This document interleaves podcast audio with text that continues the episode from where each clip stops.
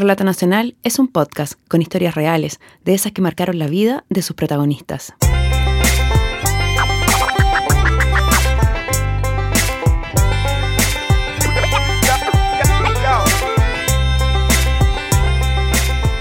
Hola, soy Nancy Castillo y esta es la segunda parte del capítulo El difícil camino de la reparación y la reinserción. Y si no has escuchado esa primera parte, te recomendamos que hagas eso primero. Está disponible en SoundCloud, Stitcher y iTunes. Eh, ¿Puedo leer otro cuento?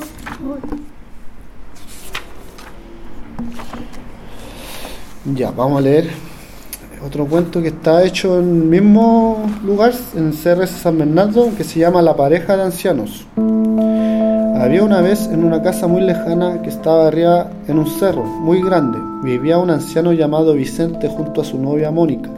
Ellos llevaban más de 50 años casados viviendo en esa, en esa casa en el cerro que se encontraba en Brasil. La gente se preguntaban de por qué vivían en un lugar muy solitario y con mucho peligro. Un día fueron con una cámara a grabar para ver qué hacían en todo un día y se dieron cuenta de que esos ancianos se sentían muy felices juntos viviendo ahí, porque no les faltaba nada, tenían lo más lindo que la vida les pudo dar, que es el amor, la tranquilidad y la paz. Por otro lado, ellos querían demostrarle a la gente que vivieron al lado de un lugar con peligro es lo mismo que vivir en cualquier parte, solo hay que estar unos a los otros unidos y protegerse de cualquier peligro. Pero la gente no entendía eso. Ese es Mixael Ortiz leyendo uno de los cuentos escritos por él en un centro de detención juvenil. En la primera parte de este capítulo, Mixael nos contó que vivió en hogares asignados por el Servicio Nacional de Menores, CENAME, y vivió ahí porque el Estado de Chile decidió que en su hogar vivía en vulnerabilidad. El diagnóstico era correcto, pero la respuesta del Estado no lo fue. La verdad que en mi casa, en ese tiempo, mi madre, mi padre, había mucha violencia intrafamiliar. Mi madre llegó a la calle a través de esa violencia intrafamiliar. Eh, pasé por lo menos por tres, por tres familias de acogida. Eh, desde los tres años a los diez. En ninguna de esas casas de acogida en que vivió por siete años, Mixael se sintió querido. Y a los diez años, cuando el Estado de Chile decidió que podía volver con su madre, se sintió feliz. Pero esa felicidad duró solo tres meses, pues el nuevo padrastro abusó sexualmente de él. Entonces lo enviaron a un hogar de menores. Y él ahí vio cómo los niños internos se atacaban física, psicológica y sexualmente, y huyó del lugar. A los 13 años, Mixael se sentía más seguro viviendo en la calle con otros chicos que conoció en igual situación. A esa edad, comenzó a beber alcohol y a robar para sobrevivir. A los 17 años ya había sido detenido 27 veces por delitos de robo y hurto, y en su último asalto un juez lo envió a un centro de detención de menores. Fue ahí donde por primera vez una mano amiga y sincera se le acercó. Fue Alejandra Michelsen, directora de Fundación Ítaca, quien lo sumó a su taller de escritura, y así comenzó su proceso de sanación. Por ese trabajo, Mixael pudo salir antes de la cárcel. Alejandra lo llevó a Fundación Proyecto B para que lo ayudaran a encontrar un trabajo. A diferencia de miles de otros ex reclusos, Mixael estuvo dos años y ocho meses en ese primer trabajo. Lo que no contamos en la primera parte de esta historia es que al poco tiempo de salir de la cárcel, Mixael conoció por primera vez el amor de pareja. Así cuenta Alejandra la importancia de ese tipo de relaciones. Cuando tú has tenido carencia de afecto muy grande desde chico, lo que te va a salvar va a ser el afecto, lo que te, le, va a dar un sentido a tu vida. Se la dio al mix a él y se la da también a otros jóvenes. Eso lo hemos visto en otras historias también, es decir, historias, no sé, porque han estado eh, muy abandonados y cuando encuentran a la persona, a la polola, que, que, eh, que en el fondo forman ellos forman la familia que no tuvieron, ahí empieza como las ganas de, de hacer otra cosa. Mixel recuerda que conoció a Cecilia por Facebook. Comenzaron una relación y al año ella se mudó a vivir con él. Ella siempre lo esperaba cuando él llegaba del trabajo, le preparaba queques, un pastel o algo para la cena. Ella lo cuidaba y él a ella. Esa relación lo motivó para seguir adelante. Cecilia fue una fue un amor que sentí por primera vez en la vida yo. Un amor de ella yo me enamoré. Fue mi primer amor. Ese fue un apoyo fundamental para mi reinserción también, porque ella la conocí cuando yo salí en libertad, como a los dos meses, tres meses de haber estado en libertad. Ella me motivó mucho a yo seguir trabajando. Ella me motivó a abrir una libreta de ahorro para la vivienda. Nosotros teníamos muchas cosas, muchos deseos de, de no sé, de casarnos algún día, de tener un hijo. Alejandra recuerda que ella estuvo feliz al conocer de esa relación. Mixael está dichoso con, Cecilia. Eh, se sentía muy querido, ella era muy dulce. Eh, yo creo que también había una cosa de, protección de parte de él hacia ella que también le, le hacía muy bien. Estaban enamorados, muy enamorados. Entonces eh, los dos se apoyaron en un momento duro de sus vidas. El afecto es lo que saca adelante y el afecto de la Cecilia es lo que sacó en gran parte adelante a Mixael. Es lo que te da eh, el motivo para seguir adelante.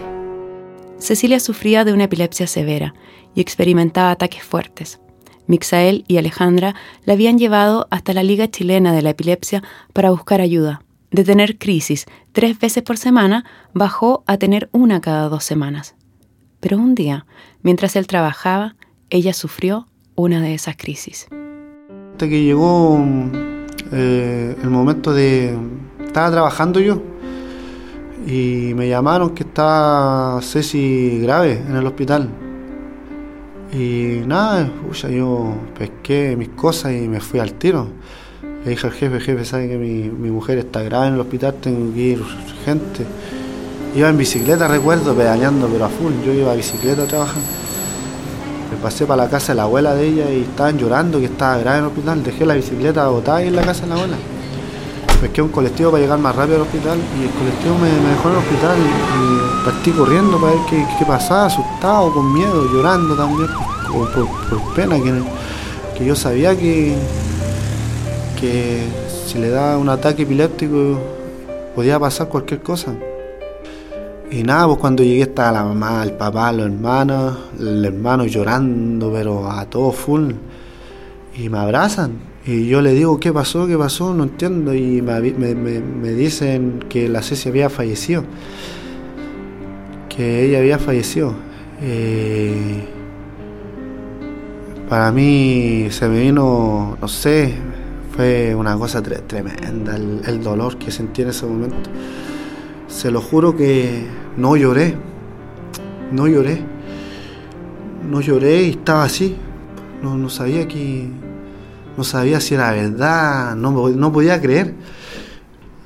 En el velorio y en el funeral, Mixael lloró, pero no fue suficiente para masticar esa pena honda y profunda.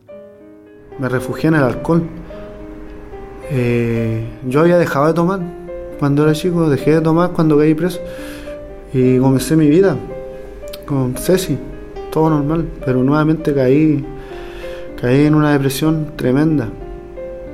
Eh, se me fueron los sueños a lejos, muy lejos, donde no, los, donde no tenía alcance de ellos. Eh, mi libreta de ahorro para la vivienda, verla, me daba rabia y nada, no me quedo. Llegué, saqué la plata para consumirme toda la plata en alcohol. Eh, eh, convivir con esto durante meses de, de llegar del trabajo, de ir del trabajo, llegar a la casa y no verla a ella, eh, fue tremendo para mí, fue un dolor tremendo. Mixael dejó de escribir y también de responder el teléfono a su madrina. Perdió el trabajo que tenía, pero consiguió otro como chofer de un vehículo de transportes, hasta que logró comprarse una camioneta con ese trabajo. Sin embargo, continuaba consumiendo alcohol y luego sumó la cocaína. Alejandra lo buscaba, pero no lograba dar con él. Ese tiempo, Mixael, eh, en ese tiempo Mixael desapareció. Es decir, no contestaba el teléfono cuando estaba malo, cuando estaba, digamos, en el tema de las adicciones, eh, trataba de no que yo no supiera, digamos. ¿Ah? Eh, yo me enteraba por otras vías, pero eh, él después me contó gran parte de lo que, de lo que le sucedió ante todo el, tema de las adicciones. Em, él trataba como de, no sé, de, de guardar un poco la, la imagen o no quería preocuparme. Su, manera era cortando un poco la información. ¿Ya? Así que yo me entero después con los choques, que fueron dos. Y la verdad que fue duro imaginar que se podría haber muerto en Mixael. O sea, eh, fue así de grave, digamos. Mixael tuvo dos accidentes graves en auto. Estuvo cerca de morir. Y cuando Alejandra lo volvió a encontrar, ella consiguió un nuevo programa de rehabilitación para él. Gracias a una tercera fundación que se llama Yo Vivo Chile, Mixael participó de un tratamiento de rehabilitación de drogas y alcohol en una ciudad del sur de Chile.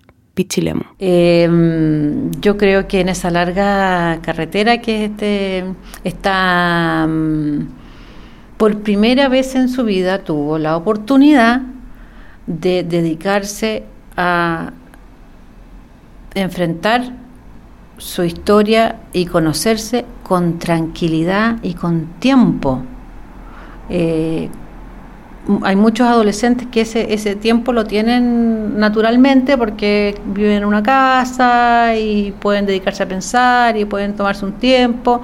Cuando hay mucha precariedad y cuando no están esas condiciones, tú vives en el día, día a día, es una ola, una ola, una ola y otra ola. ¿Cuándo te conoces? ¿Cuándo puedes como experimentar con distintas actividades para saber quién eres? Entonces, eh, esa como eh, desigualdad de, base que hay, eh, que no se ve porque se, supone que es algo como más sutil, como es algo como no urgente o no básico, em, creo que es una gran equivocación porque el, llamado de todos los adolescentes es a conocerse. Entonces, Mixael ahora está teniendo esa oportunidad tranquilo para poder hacerlo. Allí, Mixael escribió otro cuento, pues retomó la escritura y también una decisión dedicarse a ayudar a otros niños y jóvenes que han vivido la misma situación que él. El sol del cielo es aquel que me ilumina. Él y Alejandra saben que el camino a la sanación y la reinserción es largo y puede que aún no termine, pero también comparten la esperanza de que él lo logrará. Ninguno de los dos está dispuesto a darse por vencido. Ella, porque cree en la fuerza que él ha demostrado para tratar de salir del vacío, del daño que tuvo desde la infancia y que las instituciones del Estado de Chile no pudieron llenar. Y él, porque está seguro de que puede empezar un camino ayudando a otros. Alejandra Michelson ya tiene listo el lugar para que pueda dar esa ayuda. Sigo caminando, veo gente que grita, vas bien, sigue, sigue ya, llegarás. Aún no logro ver el final, hasta que llega alguien y me dice, Misa, estás soñando con el pasado. Así ha sido todo, ahora solo te queda seguir caminando. El final nunca llegará, lo que sí llegará es un camino floreado, donde tendrás que pasar, y ahí encontrarás tu verdadero final, que es, que es la alegría, paz y amor. Vas por buen camino, por el mejor, no tengas miedo de tropezar o cansarte, solo párate y ármate de valentía, que llegará pronto tu verdadero final. Alento hacia mí mismo, Mixael Ortiz. El capítulo de Relato Nacional de hoy es la segunda parte de El difícil camino de la reparación y la reinserción. En la dirección y guion, Nancy Castillo. La periodista es Gabriela García. En la producción, Josefina Aguirre. La edición de audio la hizo Marcelo Cotton. Por la canción Comfortable Mystery 4, Evening Fall y Heartwarming, agradecemos a Kevin McLeod. Por One Step Closer, a Cash Gandhi. Y por Fresh Fallen Snow, a Chris Hagen. y a todos ustedes por escucharnos. Si quieres escuchar más capítulos de Relato Nacional, ingresa a www.relatonacional.com.